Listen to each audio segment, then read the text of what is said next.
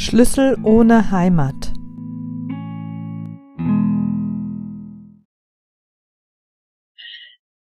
Ich heiße euch ganz herzlich willkommen zu einer neuen Folge meines Podcasts Schlüssel ohne Heimat.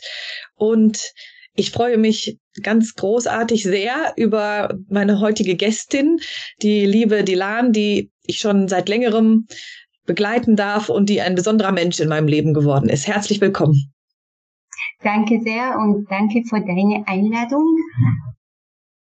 Schön, ja, danke, dass du sie angenommen hast, die Einladung. Das ist ja auch ähm, ein bisschen neu für dich und so. Deswegen ist das schön, dass du äh, dich darauf einlässt, weil wir das ja auch online machen, weil wir uns leider nicht sehen können. Du bist gerade in Klausthal.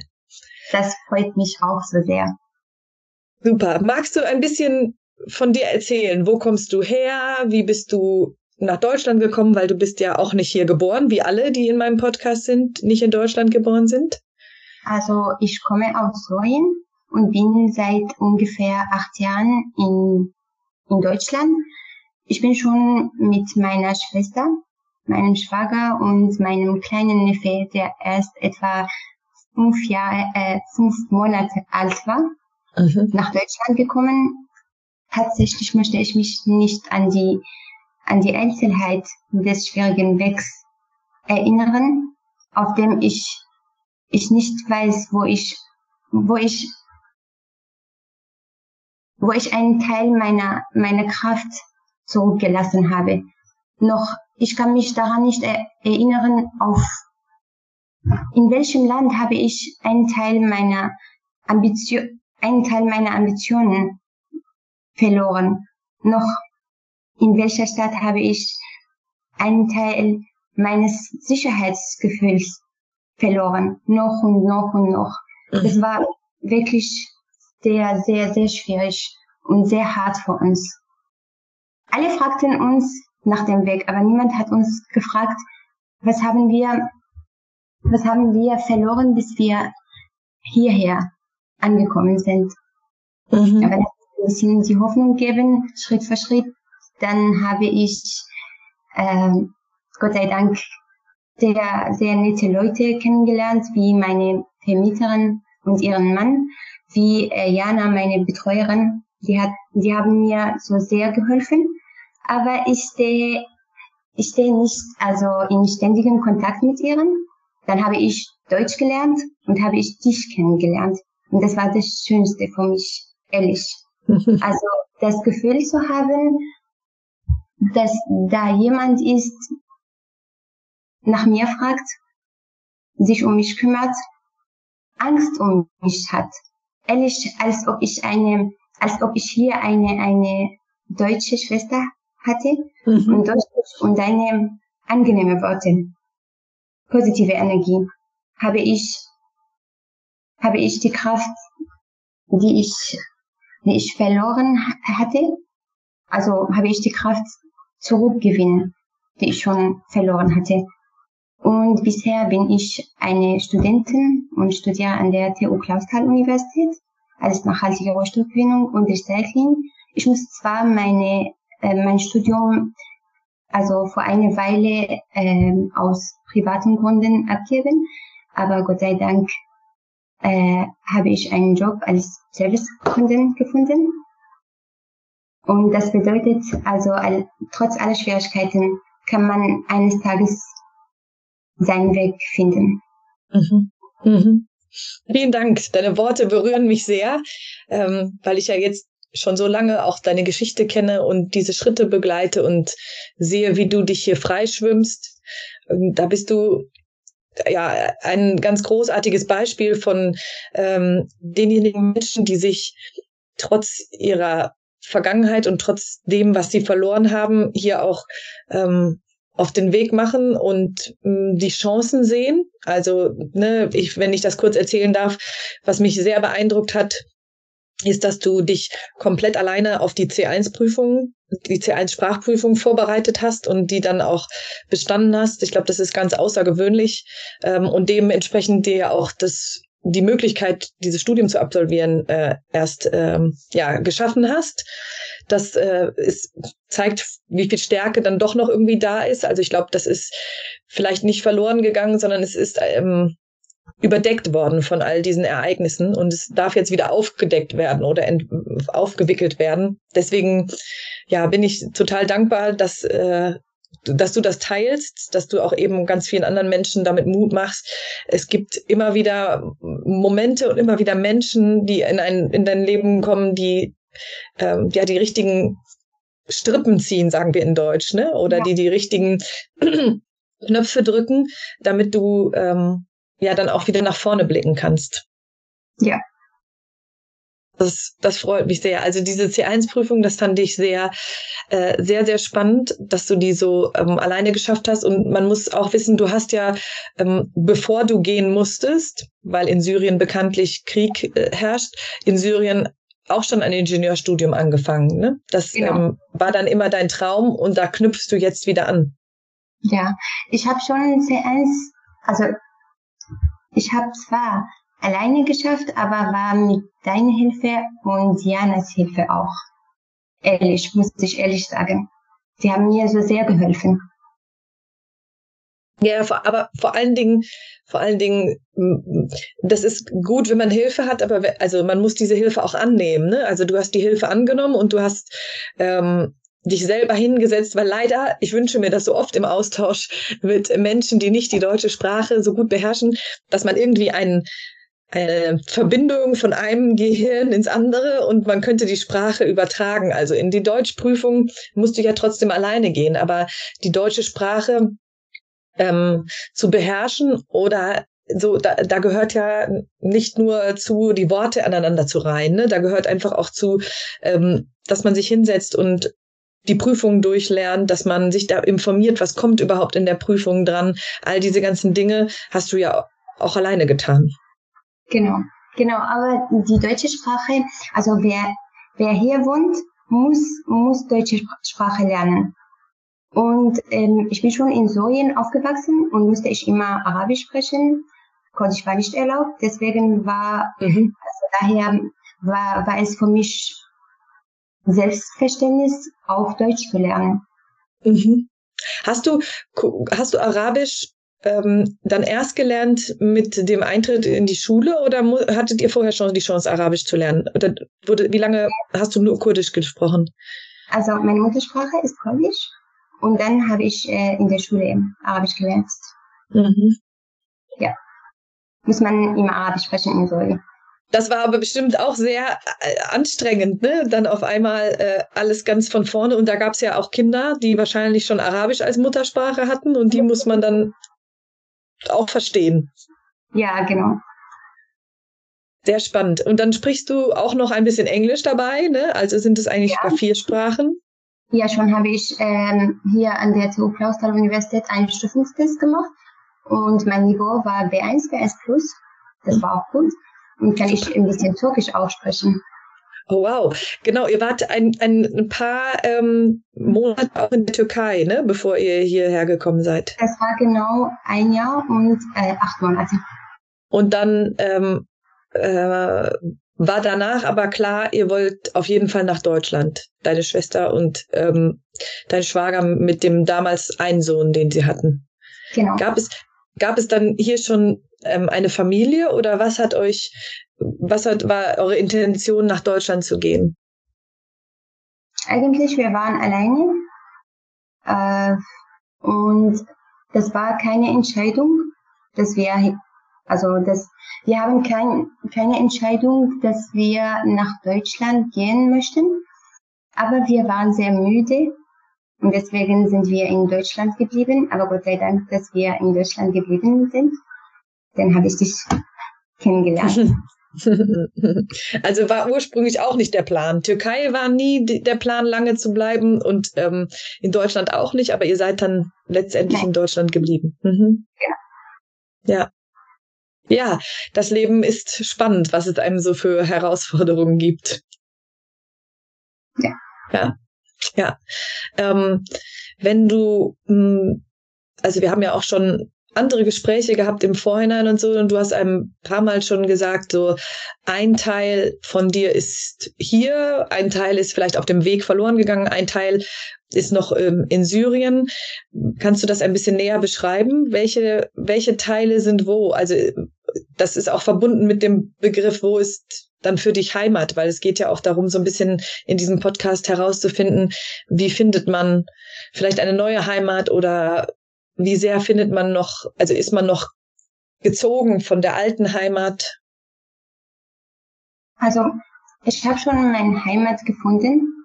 Also soll ich ehrlich sagen, also Deutschland ist mein zweites Land, aber Deutschland ist immer noch mein leeres Land, weil meine Familie noch nicht hier ist.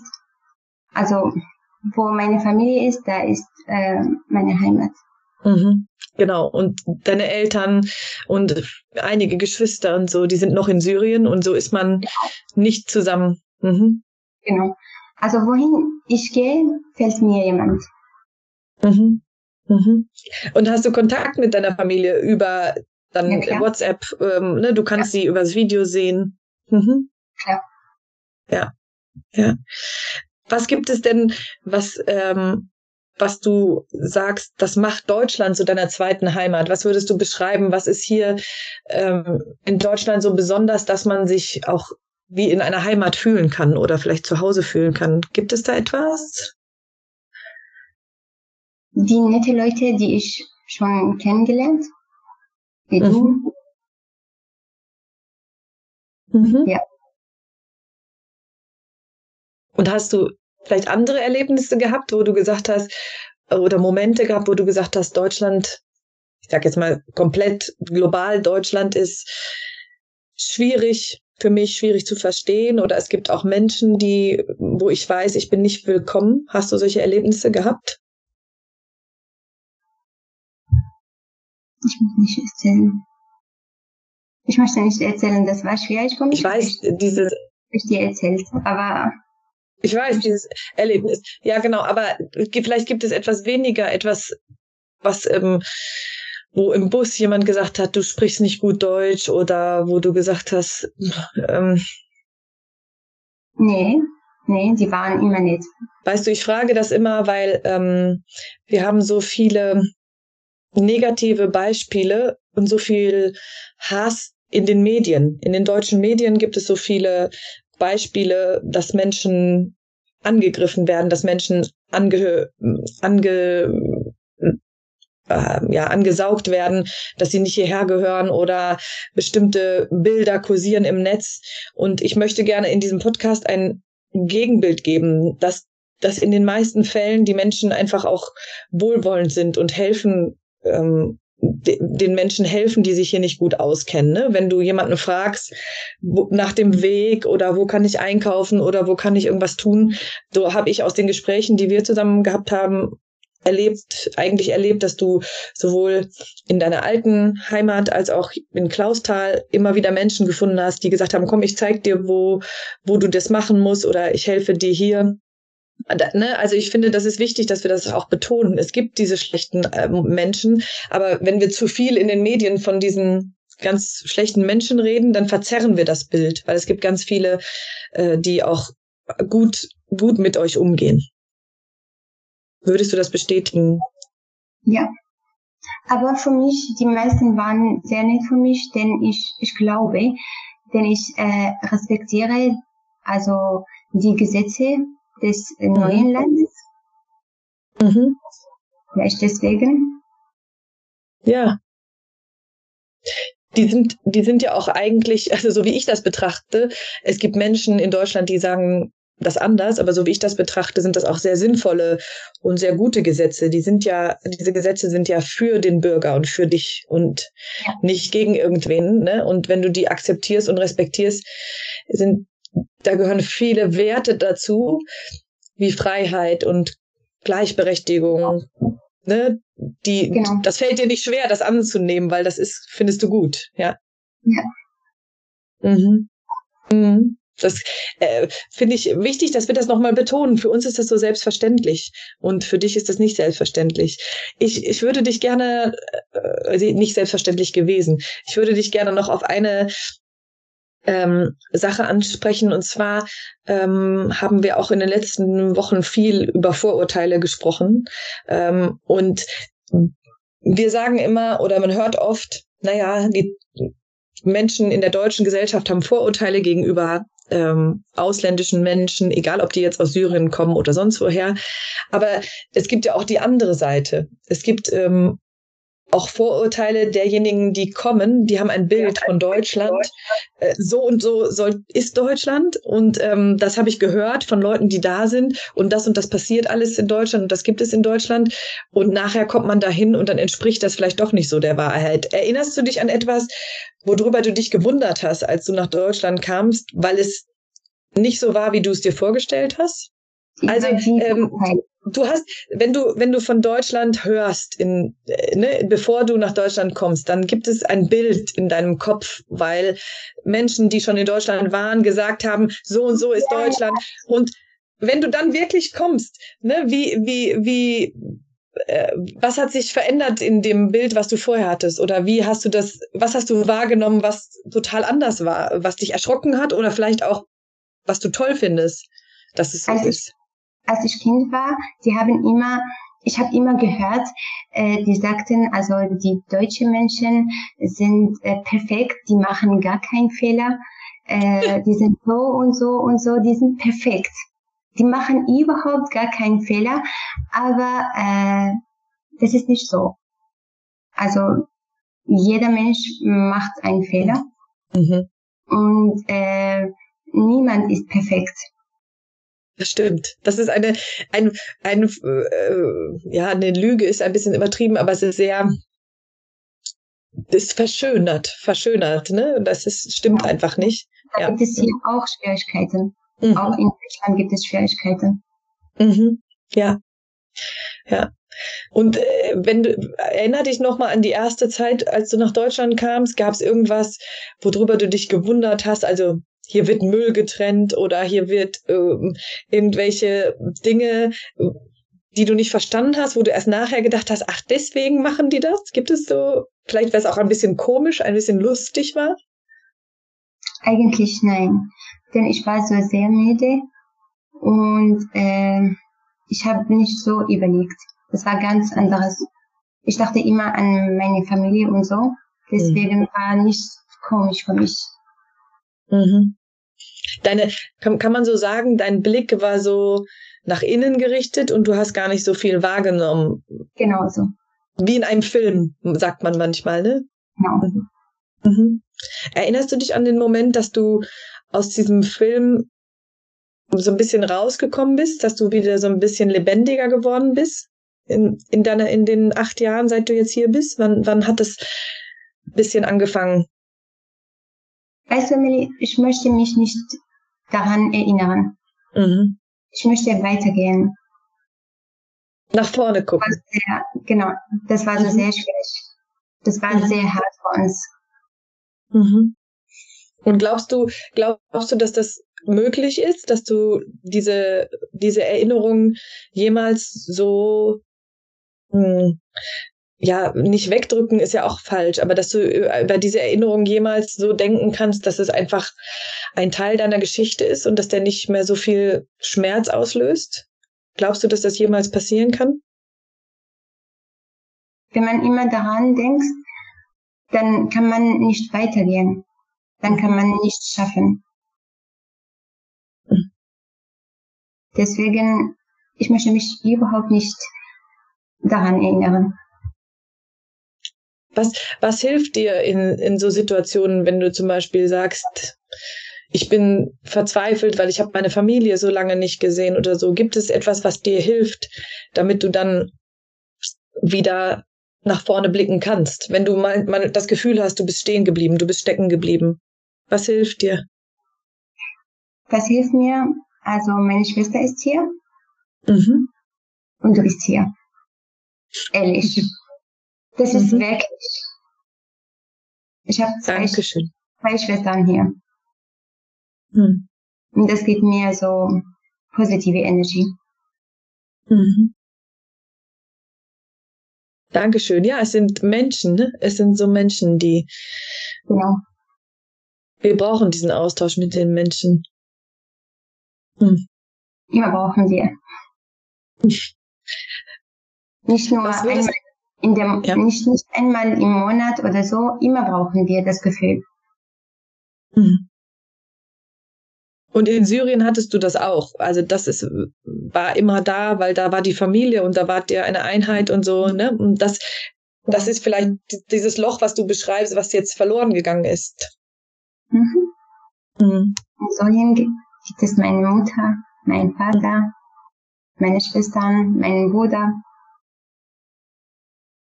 Ich danke dir sehr für deine Ehrlichkeit und für den, ich glaube, das kommt, kann man spüren, wie sehr das so wie ein, ja, wie einen schwarzen Mantel über einen legt oder so, ne? Das ist immer so ein bisschen, man trägt das immer mit sich rum. Man kann das, das wird nie wieder ganz heilen. Ja, man kann nicht heilen. Hm. Es ist sehr schwer zu heilen. Was, was würdest du dir wünschen, oder was wünschst du dir, wenn du nach vorne guckst, so für dich selber, für dein Leben erstmal? Weißt du, ich wünsche mir, dass ich meine, meine Familie nach Deutschland abzuholen kann. Und so, also wie ich dir schon gesagt habe, also wo meine Familie ist, da, da meine Heimat. Mhm. Also da ist meine Heimat, deswegen ich möchte meine, meine Familie abzuholen. Mhm. Mhm. Und wenn, hast du das Gefühl, wenn dann dieser Punkt, also wenn das er erledigt ist und ähm, ihr seid wieder hier zusammen, hast du dann das Gefühl, dann kommt danach noch mehr, dann kann danach mehr kommen für dich, dass du hier dein Studium beendest, ne? Ja, und wird alles leichter, wird alles besser. Mhm. Mhm. Aber wenn man alleine ist, alles ist schwierig. Ja. Muss man alles alleine machen. Und das ist, das ist sehr schwierig. Hm. hm. Wir, wir wünschen dir auf jeden Fall alle, dass das ähm, ja irgendwann eintritt, damit oder nicht so lange dauert mehr, dass ähm, ja du auf jeden Fall wieder so deine ganze Größe zurückbekommst. Ich glaube, das klappt erst wirklich deine ganzen Teile, wenn du deine ganzen Teile zusammengeholt hast, ähm, dass du ja wirklich auch dein Leben weiter so leben kannst, so wie du in Syrien gestartet bist. Ähm, mit dann, wenn man jetzt weitergeht mit Blick auf die das Zusammenleben in Deutschland mit den unterschiedlichen Kulturen. Was, was würdest du dir dafür wünschen für die Zukunft? Ähm, ich hoffe, dass wir, äh, dass wir mehr die, die, die kulturellen Unterschiede äh, des anderen respektieren, also beide Seiten, nicht nur die mhm. deutschen Menschen, sowie auch die, die syrischen Menschen. Mhm. Oder, oder andere, egal welcher Nation, ne? Mhm. Ja. Weil es da einfach, sagst du, da gibt es Unterschiede, die sind nicht so einfach auszulöschen oder zu überbrücken, die, die muss man dann akzeptieren. Genau so. Muss man mhm. immer Verständnis haben. Mhm. Bin ich, bin ich total bei dir, wenn ich, ich würde die Einschränkung machen, wenn sie die Freiheit des anderen nicht beeinträchtigt. Ne? Also genau.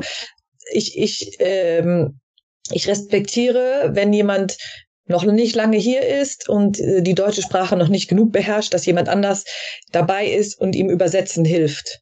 Aber ich respektiere nicht, dass jemand äh, permanent in einer fremden Sprache, die ich nicht verstehe, in Deutschland neben mir redet, weil ich ja nicht weiß, ob die über mich reden. Ne? Also zu, da fängt es ja an mit dem Thema Sprache. Das hat äh, in dem Moment, wo ich mich ausgeschlossen fühle, egal wie rum, ähm, da, da habe ich stoße ich auf ähm, auf Grenzen, die vielleicht den einen oder anderen ausschließen. Aber kulturelle Unterschiede betreffend des Aussehens oder des Umgangs miteinander oder so, da einfach ein bisschen mehr Respekt walten zu lassen, ne? wenn es die Freiheit des anderen nicht beeinträchtigt.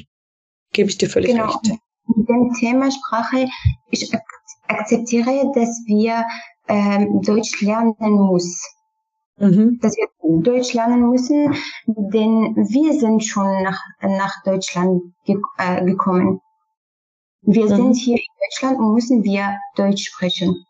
Ja, ja. Du willst es ja auch verstehen, ne? damit du auch überleben kannst. Ne? Also es gibt einfach die Amtssprache sozusagen ist ja Deutsch, ja. Mhm. Als ich hier gesagt ha äh, habe, ich war in Syrien und musste man Arabisch, nur Arabisch sprechen. Deswegen muss man hier auch in Deutschland nur Deutsch sprechen. Ja, ja. So einfach eigentlich, ne? Das ist. Aber muss man Deutsch auf jeden Fall lernen. Ja. Ja, das verstehe ich. Das verstehe ich sehr gut. Oder auch, dass man es eben auch wollen würde, weil man dann einfach mehr Teil dieser Gesellschaft ist, ne? weil man dann auch mehr Verständnis dafür hat. Ja. Für die anderen. Ähm, wenn wir nochmal nach Syrien zurückgehen, magst du mir mal sagen, also wir könnten jetzt die ganze Zeit dazwischen diese nicht so schöne Zeit äh, auslöschen und wir könnten in Urlaub fahren zusammen nach Syrien, nach Hasaka zum Beispiel oder so. Was würdest du mir zeigen? Was, was sollte ich auf jeden Fall sehen? Ich wohne nicht in Hasaka, ich wohne in Kamschli. Ach, Kamschli, ach ja, Entschuldigung. Genau. ähm, meinen Sie die Sehenswürdigkeiten?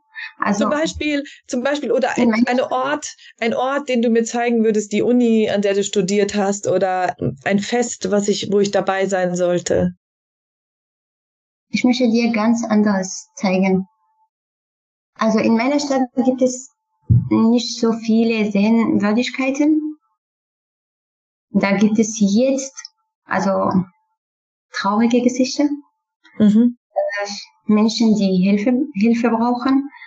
Ähm, ich glaube, dass die Menschen in meiner Stadt nach dem Krieg und, und der, der Härte des Lebens wie eine Gemälde mit tausend Bedeutungen wurden. Und ich möchte dir die Einfachheit der Menschen zeigen, die, die trotz die trotz der, trotz der, der harten Umstände dort leben. Mhm. Mhm. Dass, dass man nicht nur darüber redet, sondern dass man das auch wirklich sieht, wie es, wie es mit genau. den Menschen, um die Menschen ja. steht. Mhm. Aber du wirst mir wahrscheinlich sagen, dass sie trotz allem noch gastfreundlich sind und dass ich trotzdem in jedes Haus mit dir gehen dürfte und sie würden mich willkommen heißen, trotz ihres Leids? Weißt du, du hast mir einmal gesagt, also Gott sei Dank bin ich in Deutschland geboren. Und wenn, wenn ich dir so etwas so zeigen, dann sagen wir zusammen, Gott sei Dank, wir sind in Sojen, äh, wir sind in, in, in Deutschland. Und dann sage ich auch, ich hoffe, dass ich meine, meine Familien nach, nach Deutschland ab, abzuholen kann in meiner Stadt gibt es nicht so viele Sehenswürdigkeiten, weißt du? Da gibt es jetzt Menschen, nur Menschen, die Hilfen brauchen. Mhm. Ich glaube, wir haben jetzt nach dem Krieg nichts. Mhm. Aber,